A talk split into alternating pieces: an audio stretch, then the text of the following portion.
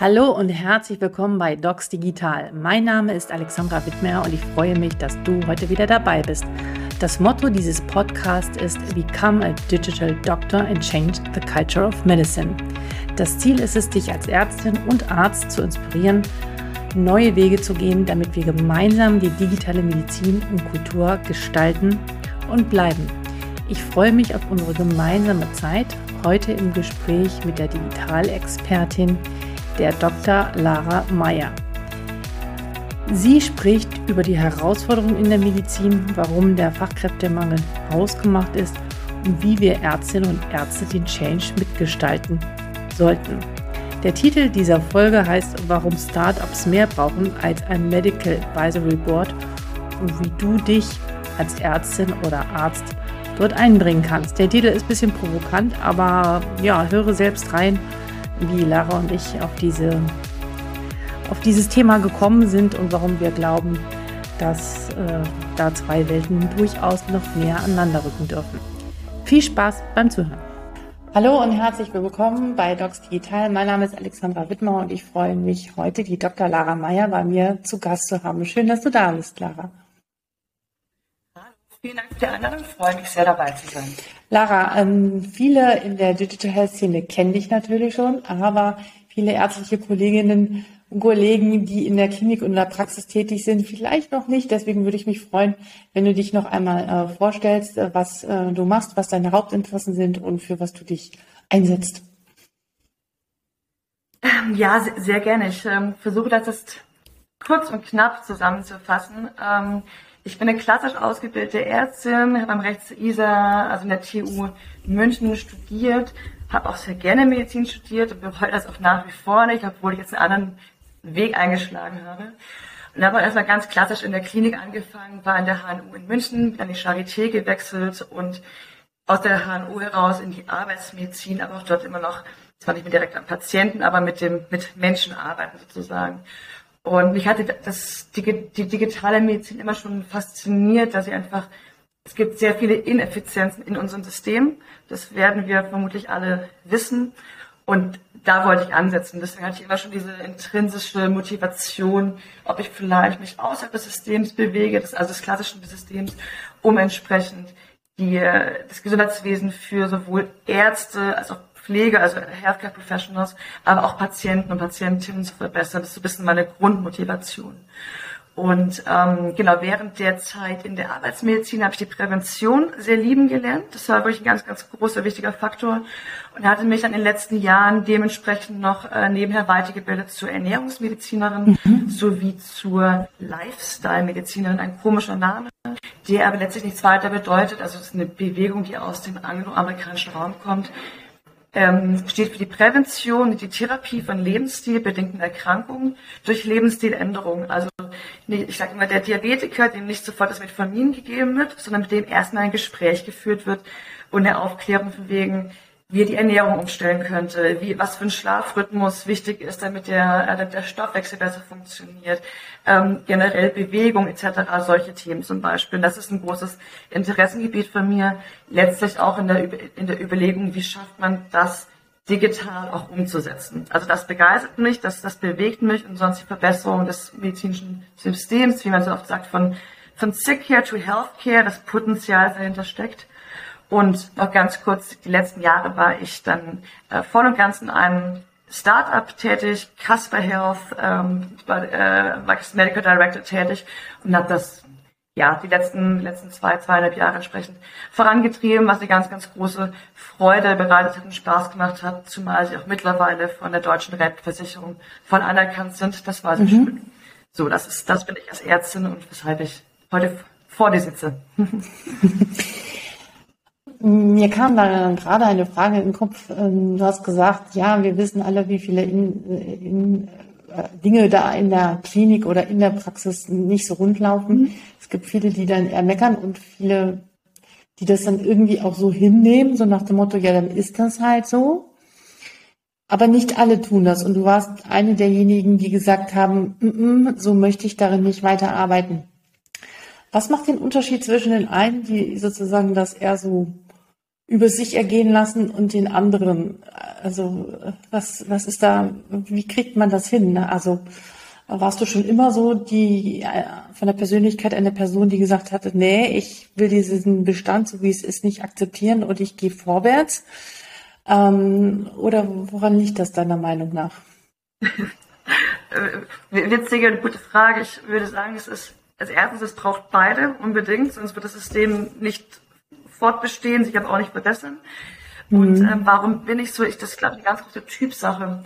Also kann ich sehr gut mit meiner Schwester vergleichen. Meine Schwester ist auch Ärztin und sie ist die ganz typische klassische Ärztin, ist äh, seit Jahren, also seit einigen Jahren, aber seit Jahren Ärztin und jetzt auch Oberärztin in der Gynäkologie und Geburtshilfe. Ist eine sehr arbeitsintensive, sehr stressiger Job.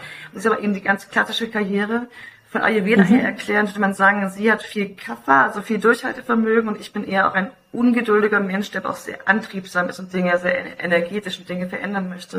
Und ich glaube, es ist wirklich eine Persönlichkeitssache, ähm, mhm. welchen Weg man hier einschlägt und ähm, dann für sich seinen Platz auch findet. Ich finde das äh, total spannend, weil mein Eindruck ist, dass vor so 10, 20 Jahren es noch deutlich weniger Ärztinnen und Ärzte gab, die überhaupt den Mut hatten, ähm, andere Wege einzuschlagen oder es war noch gar nicht so üblich oder so bekannt, sondern man hat einfach, man ist in dieses System hineingekippt worden und dann hat man dann bis zum Ende auch darin zu sein. Es gab ja auch mhm. noch gar nicht so viele andere Möglichkeiten, wie es heutzutage ist. Und das hat sich ja schon durchaus geändert, oder? Definitiv, aber das, wie du gerade auch gesagt hattest, die ähm, äh, die Möglichkeiten sind dort sind viel mehr geworden und auch heutzutage ist auch eine, eine ja, Generationenfrage oder Attitude-Frage, mir fällt gerade äh, nicht das passendere deutsche Wort dafür ein. Die, die Lebensläufe generell sind heute nicht, nicht, nicht mehr nur geradlinig, deswegen mhm. trauen sich auch gerne, es, es gibt mehr Vorbilder, die etwas anderes gemacht haben und dadurch trauen sich auch mehr entsprechend auch einmal über andere Optionen nachzudenken. Also ich fand es auch ganz interessant. Ich wurde gerade gestern gefragt für eine, für eine Veranstaltung der, der deutschen Ärztinnen oder des deutschen Ärztinnenbundes im Januar zu sprechen. Und zwar über das Thema ähm, Karrieremöglichkeiten in der Medizin, außer als Ärztin, dass eben ich entsprechend vorstellen sollte, was es denn noch so gibt. Und das war dann, ist wohl das meistgewählteste Thema der Ärztinnen. Also daran merkt man auch natürlich, der Frust im System wird größer und sie hören aber auch rechts und links, ach, da gibt es andere Möglichkeiten mhm. und das Interesse steigt und das war einfach vor 10, 20 Jahren insgesamt noch nicht so sehr und vielleicht diese Freiheit oder diese wurde sie nicht noch nicht so sehr genommen. Finde ich eigentlich eine gute Entwicklung. Genau, und diese Entwicklung ähm sollte doch den Klinikbetreibern auf alle Fälle zu denken geben, dass das, so wie es aktuell funktioniert, nicht gut ist und ja. ähm, dass das Konsequenzen haben wird und aktuell ja auch schon Konsequenzen hat. Ähm, und ähm, die Bewegung immer mehr in eine andere Richtung geht, ähm, das kann es ja eigentlich nicht sein, aber vielleicht braucht es immer wieder so einen Weckruf, wenn die Kollegen und Kolleginnen ausbleiben. Mhm. Ja, das ist also, ich sag mal, also wieder meine Schwester, ohne sie wäre das System nicht möglich und diese Menschen, die entsprechend einfach noch also weiter, weiter tragen, die, die das System tragen, aber es kann auf Dauer nicht so weitergehen. Ja. Mhm. Die ganze Welt, also du weißt es genauso wie ich, die ganze Welt sagt, ja, wir müssen das medizinische Versorgungssystem digitalisieren. Alle reden darüber, jeder weiß ähm, sozusagen um die Probleme, die Erkenntnisse sind da. Der Fachkräftemangel ist da. Ich habe dazu übrigens gerade ein sehr spannendes Buch gelesen, und zwar Die große Arbeiterlosigkeit heißt das. Ähm, das ist neu erschienen, kann ich nur empfehlen, äh, wo auch nochmal diese Arbeiterlosigkeit im Medizinsystem sehr deutlich angesprochen wird. Ähm, das ist alles bekannt, ähm, Erkenntnisse sind da, aber die äh, Umsetzung, an der Umsetzung hapert es. Warum dauert das deiner Meinung nach so lange? Und ähm, ja, was sind es die Regularien, sind es die Behörden, die Krankenkassen, die Kaufleute oder die Mitarbeiter, die direkt im Patientenkontakt stehen, die da ähm, langsamer sind? Oder ist es eine Mischung aus allem? Du hast ja du viele verschiedene Perspektiven auch in deiner Beratungstätigkeit jetzt schon eingenommen, ähm, hast mit vielen verschiedenen Stakeholdern in den Systemen gesprochen. Äh, woran liegt es deiner Meinung nach? Mm, die, woran liegt das? Also die, die, aufge, die aufgezählten Gruppen, also sind das die, äh, die, die Mitarbeiter im Gesundheitswesen, äh, sind das, ist die Krankenkasse, sind das die Kaufel etc. Ähm, oder die Politik. Ich glaube, es liegt an allen zusammen. Mhm. Also man kann nicht nur eine Gruppe dafür verantwortlich machen, dass wir jetzt noch nicht da sind, wo wir sind. Also plakativ gesagt, alle, alle zusammen.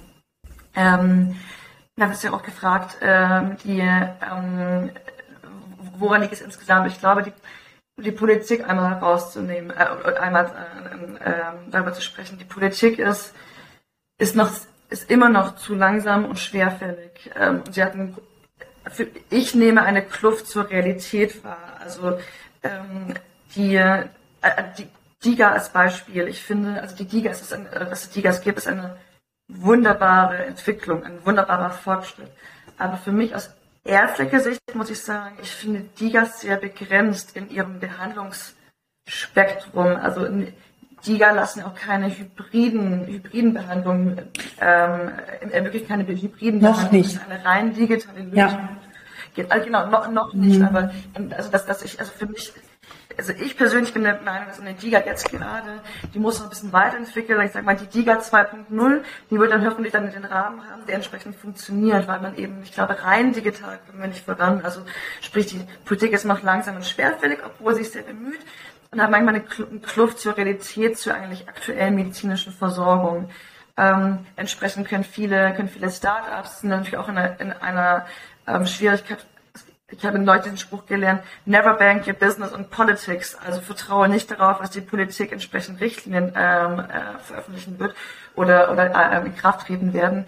Ähm, beispielsweise das E-Rezept. Wie viele Firmen haben aufs E-Rezept gebaut und dann zack, wurden sie mhm. überrascht, dass sie fast nochmal ein Jahr warten müssen. Also das, das hängt alles ein bisschen zusammen, weshalb wir hier langsamer sind.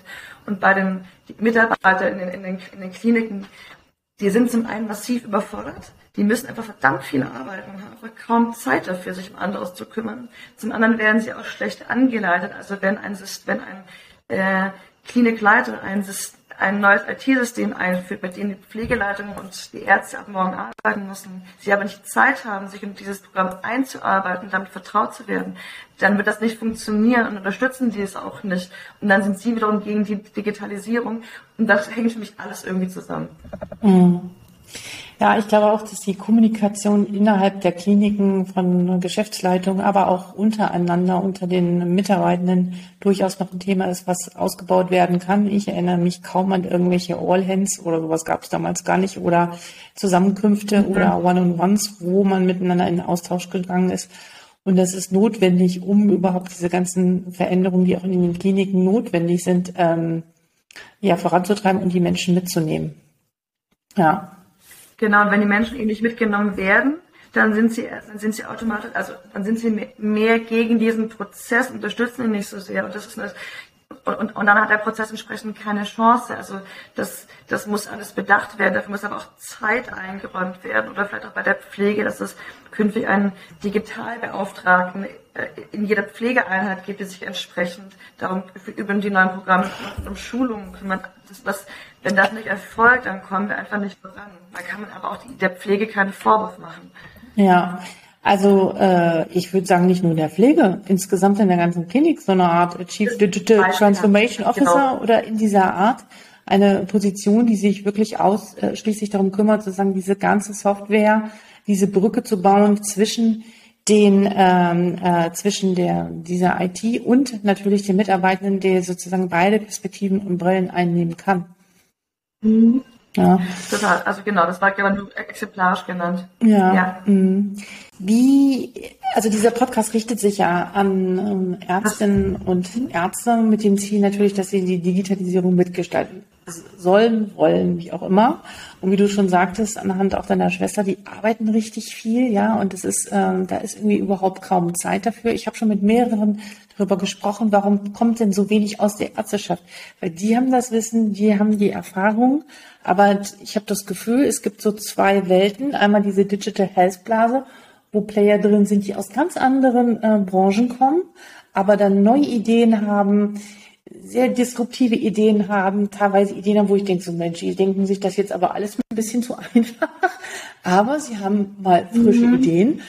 Ähm, das ist diese eine Seite, die da doch sehr floride am Wachsen ist, was auch gut ist. Und dann sind da aber diese ganzen medizinischen Fachgesellschaften, die Ärztekammern, der Magerbund und so diese klassischen Strukturen. Und ich habe das Gefühl, es sind so, so eine wirkliche Verbindung ist da noch nicht. Was braucht es, ähm, dass auch sozusagen Ärztinnen und Ärzte auch mit Ideen, auch in der Digitalisierung mehr mitgestalten und auch die Tech-Firmen ähm, viel mehr ähm, sozusagen die Ärzte mit einbinden und einbeziehen und nicht nur in Form eines Medical Advisory Boards, das einmal alle drei Monate zusammenkommt und ein, ein, ein Arzt mal über so ein digitales Programm schaut. Ähm, wie, wie können wir denn da Brücken bauen und wie siehst du das oder braucht es beide Seiten? Ähm, gute Frage, schwierige Frage. Also es, ähm, ich glaube, ich, also ich, ich glaube, es, es, braucht, es braucht beide Seiten und, und, von, von allem ein bisschen. Also fangen wir mal da an, hier, du meintest eben die, die alten, noch etwas eingestorbenen Strukturen, zum Beispiel Deutschen Ärztebundes oder wenn wir jetzt gerade an den Kassenärztlichen Verbund mhm. denken und an die leidige Diskussion des Konnekt Konnektorenaustauschs, oder nicht und denkt, was ist denn da bitte schön los? Ähm, ganz viel ist noch, ist eine Generationenfrage, glaube ich, die sich mit der Zeit auch äh, ja, verändern wird. Ähm, ich, ich finde, man kann einem Hausarzt, der Mitte, Ende 50 ist oder Anfang 60, kann man nicht zwingend vorwerfen, wenn er noch nicht keine voll digitalisierte Praxis hat oder sich nicht in die Weiterentwicklung von Produkten einbindet und sich auch erstmal nur ärgert, dass ihm ständig Dinge aufgebürdet werden, mhm. die er total kostenpflichtig umsetzen muss, die doch nicht funktionieren. Also das ist eine Tatsache und die muss man aber auch akzeptieren und ich finde es auch okay sozusagen.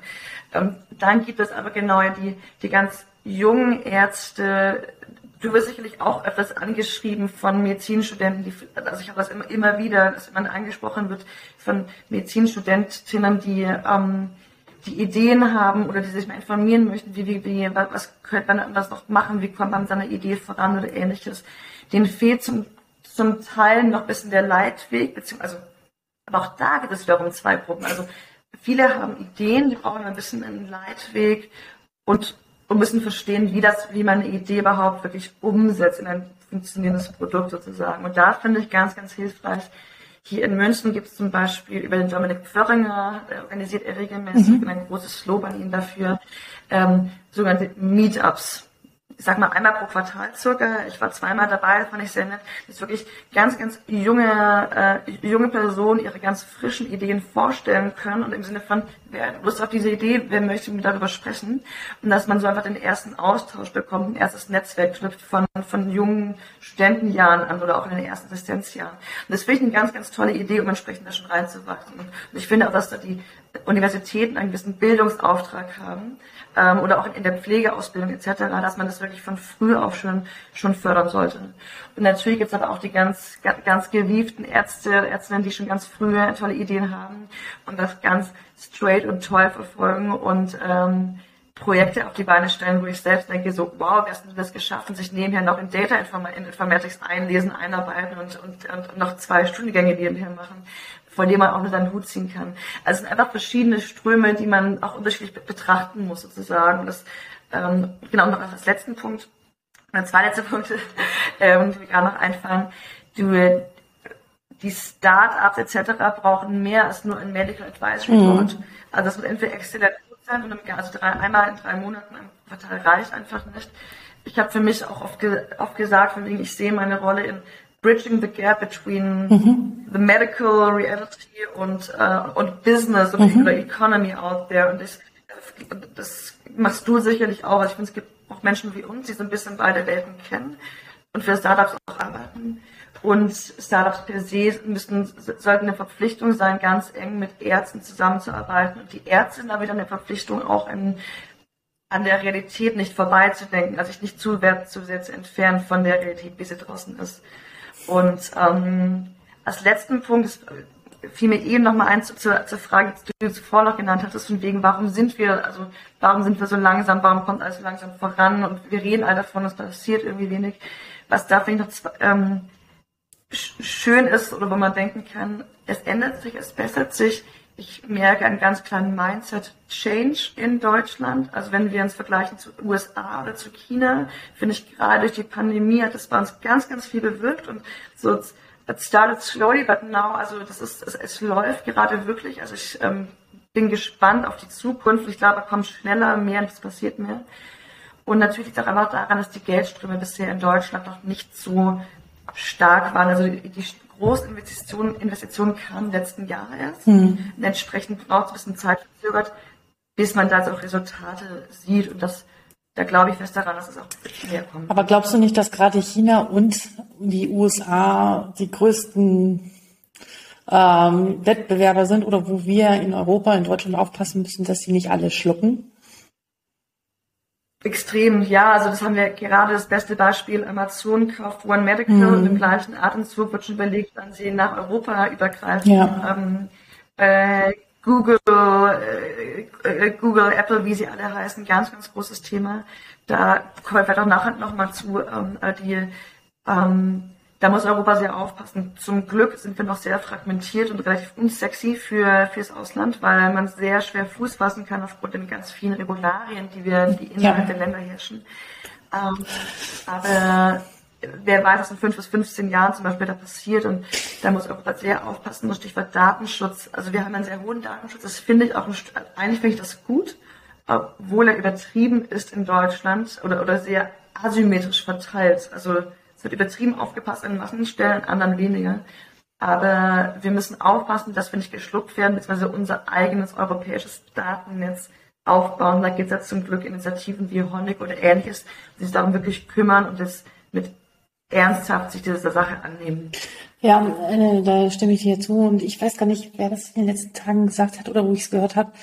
Ähm, da war die Aussage, ja, Datenschutz schön und gut hin oder her, wenn aber die Anwendung, äh, die die anderen präsentieren, auch wenn es um Ver Vergabe von äh, Gesundheitsdaten ist, richtig toll und richtig attraktiv ist, dann werden die Leute auch dahin gehen und das tun sie ja jetzt schon.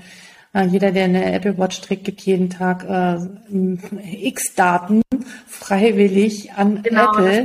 und ähm, da brauchst dann, dann ist der Datenschutz egal, ja. Und auch dann ist ja egal, wenn es darum geht, äh, schnell und einfach verfügbar einen Arzt zu sprechen innerhalb von zwölf Stunden oder bei irgendwelchen Problemen.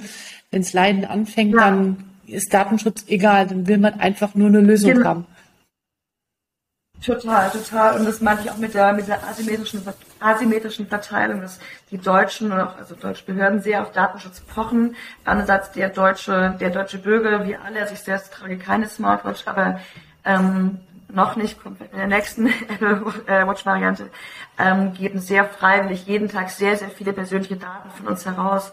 Und was man extrem aufpassen muss, das hast du vielleicht mitbekommen, vor, ja, ich schätze, für circa vier Wochen, ähm, wurde in den USA ein, ja. die Gesetzeslage geändert äh, zum Thema Abtreibung. Genau. Und äh, das Abtreiben äh, jetzt zumindest nicht mehr legal sind. Und es hängt davon ab, wie die Bundesstaaten, die damit umgehen, ob sie es also zu, äh, ob es illegal oder legal handhaben.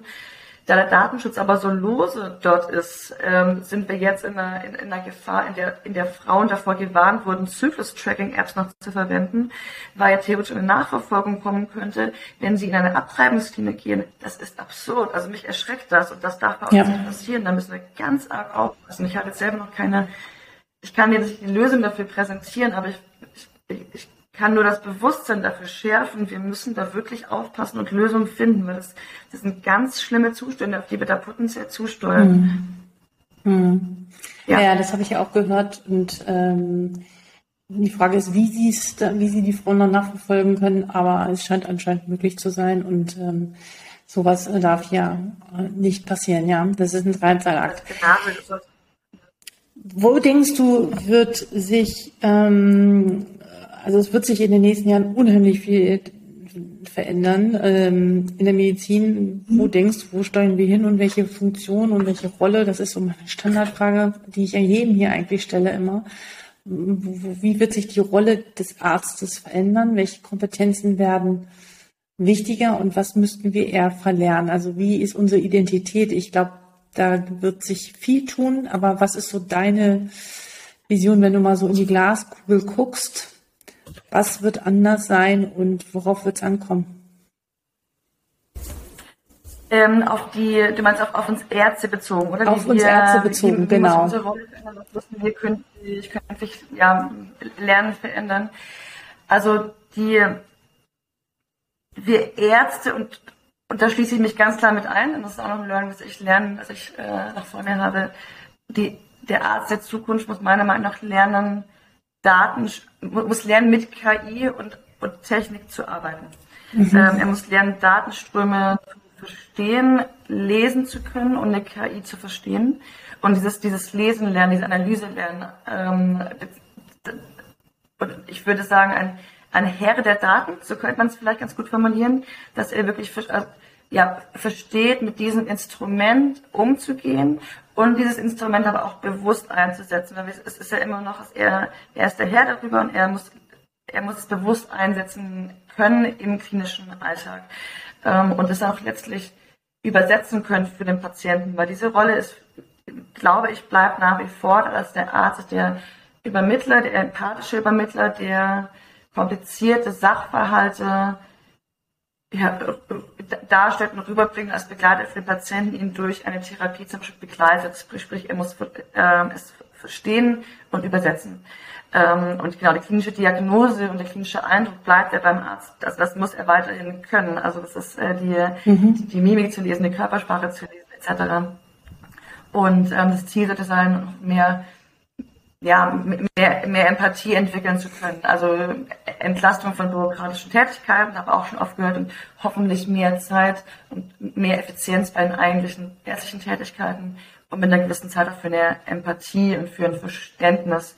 Weil das wiederum würde das, ähm, also ich, ich denke, je mehr, je besser der Patient auch versteht, um was es sich gerade, wie, was es gerade geht, also dass, dass die therapeutische Diagnostisation versteht, desto besser ist auch sein, ist auch seine äh, Compliance, desto besser hält er sich an die Anweisung, desto besser kann er sie selbst umsetzen und entsprechend besser wird auch das Outcome der Therapie entsprechend schneller, bessere, gesünder etc. wird er mit, wenn wir es noch weiterdenken, auch weniger Behandlungsfehlern, da die KI ja mitgeholfen hat, mit potenzielle Behandlungsfehlern, sei es, sei es nur bei, bei Medikamentinteraktion hat die KI aufgepasst. Also so stelle ich mir das in, der mhm. Zukunft vor, in der äh, ja, in, in einem realen Setting. Mhm. Ähm, genau, das war die eine Frage. Jetzt habe ich dann noch die zweite Frage, die du noch dazu meintest, war. Ähm, ja, was, was müssten wir eventuell neu lernen, ja, und was müssten wir eventuell auch verlernen? Mhm. Also Fair, Verlernen ist sicher, das hatte ich neulich, neulich gelesen, ähm, äh, generell ist auch gar nicht nur auf Ärzte bezogen, aber es stimmt ja trotzdem, ähm, dass man äh, auch äh, lernen muss zu vergessen. Also wir müssen auch akzeptieren, wir können als Ärzte nicht alles wissen mhm. und es ist okay, sein Wissen sozusagen nicht abzugeben ganz, aber zu, zu teilen, denn dieser dieser Gott in Weiß, ich finde, dieses Denken darf verlernt werden. Das, ja. das degradiert unseren Berufsstand nicht, das degradiert nicht, dass wir was Tolles leisten und vor allem, weil wir, die, wir haben ja diese der durch und durch, den durch und durch menschlichen Beruf, das bleibt, aber eine gewisse Hochnäsigkeit, finde, finde ich, darf verlernt werden und eine gewisse Offenheit, nicht nur also für Technik, ja, aber auch Offenheit für zum Beispiel den ähm, ein Informatiker, ein Data Analyst, der mit mir zusammenarbeitet, mit, mir dabei hilft, entsprechend voranzukommen mit meinen klinischen Cases. Äh, auch eine Offenheit für den Patienten, dass Patienten eine Mündigkeit haben können und wir sie nicht, also wir sie auf der gleichen Stufe auch wahrnehmen.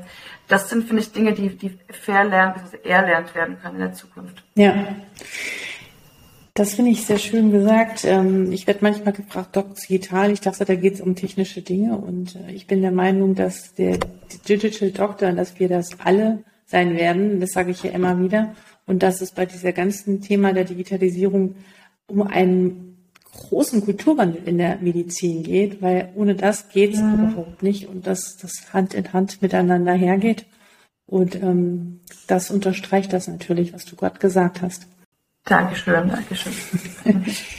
ähm, ich möchte noch zum Schluss eine kleine Zito-Runde mit dir machen.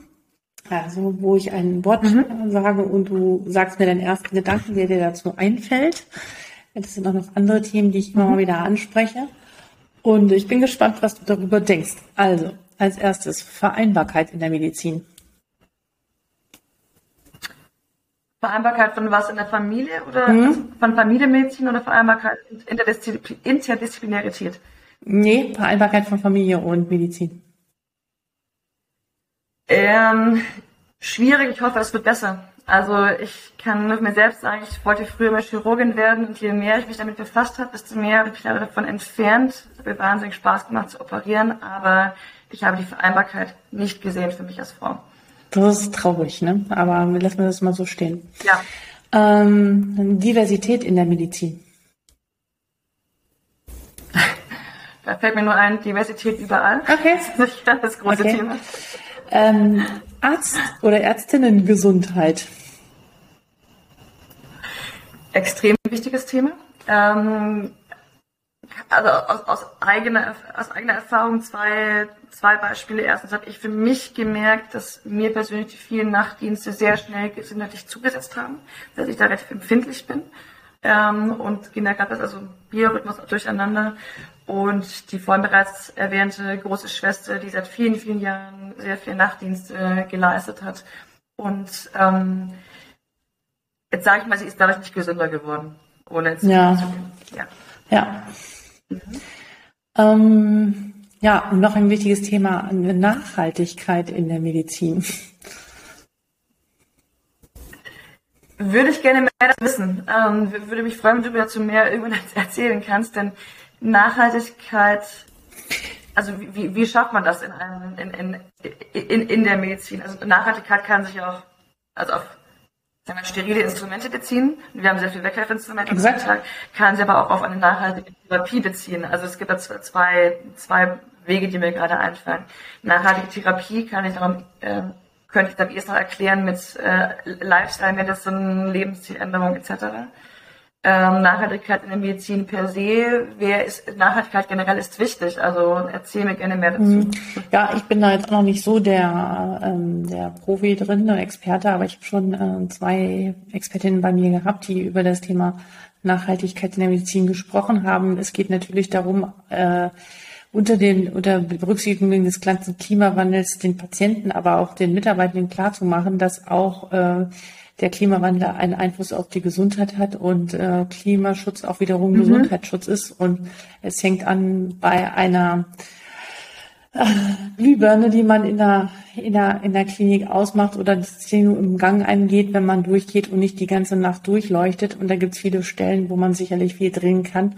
Und die ersten Kliniken fangen ja auch an, ihren äh, CO2-Footprint zu messen und ähm, nach außen transparent zu ähm, transportieren und ähm, darzustellen. Aber ich glaube, da ist noch viel zu tun in diesem Gebiet. Ich will nur darauf aufmerksam machen, deswegen ähm, einmal mhm. die Frage. Nee, finde ich schon. Mhm. Mhm.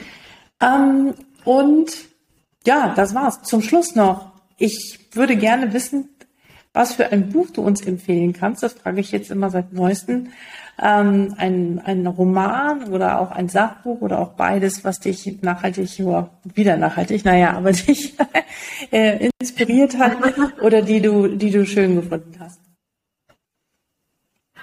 Ähm, tatsächlich, äh, es gibt, ich belege gerade noch bei Sachbuch, was ich euch da sagen, sagen könnte. Ich habe ähm, als Roman kann ich euch ein ganz tolles Buch empfehlen, was mich jetzt persönlich in Frühling und Sommer getragen hat, ist relativ dick zum Paradies. Mhm. Ich habe gerade mal gucken, wie die Autorin heißt. Ähm, ich verlinke das dann. Hanya, Hanya Yana Gihara, mhm. eine 1974 in Los Angeles geborene, in Hawaii aufgewachsene Autorin, die jetzt, glaube ich, in New York lebt, ist aber eine ganz, ganz schöne Geschichte von, teilt sich auf drei, auf, auf drei Bücher in einem Buch auf und dreht sich um ein, um ein Haus, das entsprechend über drei Jahrhunderte dort steht, drei verschiedene Zeitepochen. Die letzte ist in der Zukunft, also im Jahr 2090. Und man, es ist sehr, sehr klug geschrieben, man lernt sehr, sehr viel, ist auch sehr, ähm, äh, sie, sie, sie bringt gute Gedanken rein, von wegen, was wäre, wenn, also zum Beispiel ist eine Homosexualität, ist das ganze Buch übergegeben, was ja gar nicht der Realität entspricht, aber auch schlimme utopische Szenarien, die die Pandemie, die wir gerade erlebt haben, weiterverfolgt. Was ist, wenn eben noch mehr Pandemien kommen? Wir gewöhnen uns daran. Die Klimakrise wird immer schlimmer. Wir haben Dürren, wir haben Fluten, wir haben Hitzen, Menschen, Menschen sterben, Flüchtlingsströme etc., totalitäre Überwachung des Staates in den USA. Das lässt einen leider sehr ähm, trocken schlucken, schwer schlucken. Und ähm, das und, ist aber ein sehr tolles Buch. Und hoffentlich motivieren, etwas dagegen ähm, zu tun. Ja, also, es ist, also äh, das, das Leben jetzt gerade wirklich sehr zu genießen und, und zu schätzen, dass wir gerade noch in, in einer relativ guten Phase sind und äh, alles zu tun, dass es eben nicht so eintritt, wie sie es gerade sagt. Und ähm, vielleicht schließe ich mit dem Buch tatsächlich und dass die, die Sachbücher kann ich noch verlinken, dann später unter dem Podcast. Da, da gibt es noch zwei, drei gute, aber die gucke ich nochmal nach, dass ich äh, das Okay, dann sagst du es mir bitte noch. Liebe Lara, ich ja. äh, danke dir, dass du da warst und wünsche dir auf deinen Weg, was immer du jetzt auch in Zukunft tun wirst. Und ich bin, du wirst sicherlich was äh, sehr äh, Spannendes, Inspirierendes tun und wirst weiterhin auf dieser Szene erhalten bleiben. Alles Gute auf diesem Weg. Und ähm, gibt es noch etwas, was du am Ende noch den äh, Zuhörern oder Zuhörern oder Zuschauerinnen oder Zuschauern gerne mitgeben möchtest, einen Gedanken, den du noch loswerden willst?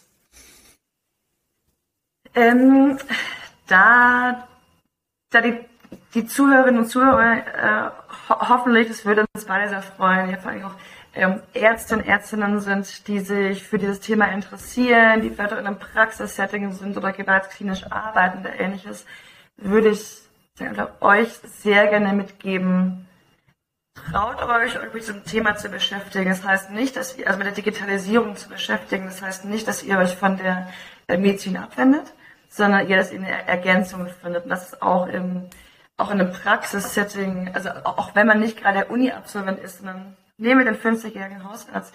Es gibt auch viele kleine Dinge, die das Leben erleichtern, sei es von einem automatischen, automatischen Terminplanung zu, was ich neu als Patientin selbst erlebt habe und ganz begeistert war, ähm, dass äh, ein Arzt tatsächlich mit mir per WhatsApp kommuniziert hat und die Ergotherapeutin auch. Wir wissen beide, WhatsApp ist nicht, äh, also ist nicht äh, ähm, datenkonform, aber es gibt ja mittlerweile, es gibt ja Anwendungen wegen, wie kann ich den Patienten auch außer des, außer der Sprechstunde Kontakt halten, traut, also durch Silos ein, zum Beispiel Dok Dr. Lipp plant es auch. Ähm, es gibt einfache Mittel und Wege, euren Arbeitsalltag noch die, das Erlebnis für den Patienten besser zu machen und sie an euch zu binden, die jetzt auch nicht super teuer sind und ich glaube, einen sehr, sehr großen Effekt haben und einfach mal sich doch ein bisschen einlesen, ausprobieren und ähm, ja, das möchte ich euch gerne Super, mitgeben. das ist ein tolles Schlusswort. Da möchte ich gar nichts ergänzen. Alles Gute dir und vielen Dank, Lara. Vielen Dank. Bis bald. Tschüss. Dankeschön. Tschüss. Schön, dass du bis jetzt dabei geblieben bist. Für mich ist die Kernbotschaft dieses Podcasts mit Lara, äh, ja, beteilige dich. Wenn du als Ärztin oder Arzt eine tolle Idee hast, äh, du hast wahnsinnig viel Fachwissen, Erfahrungen, klinische Erfahrungen, dann bring die ein und äh, setz dich mit den entsprechenden Companies in Verbindung oder geh zur Veranstaltung, wo deine Ideen gehört werden können. Wenn du nicht weißt, wohin du gehen sollst oder du Ideen hast und aber gar nicht weißt, wie du weitermachen sollst, dann kannst du dich gerne an mich wenden an info@docsdigital.de. Ich werde das dann weiterleiten. Wir können dann darüber sprechen und schauen, wie wir unser Wissen noch mehr in diese Digitalisierung, in diese veränderte Welt mit einbringen können, ohne dass wir nur gestaltet werden. Ich finde, Lara das sehr schön formuliert. Es ist wichtig, dass wir da viel mehr miteinander arbeiten dürfen und zusammenrücken.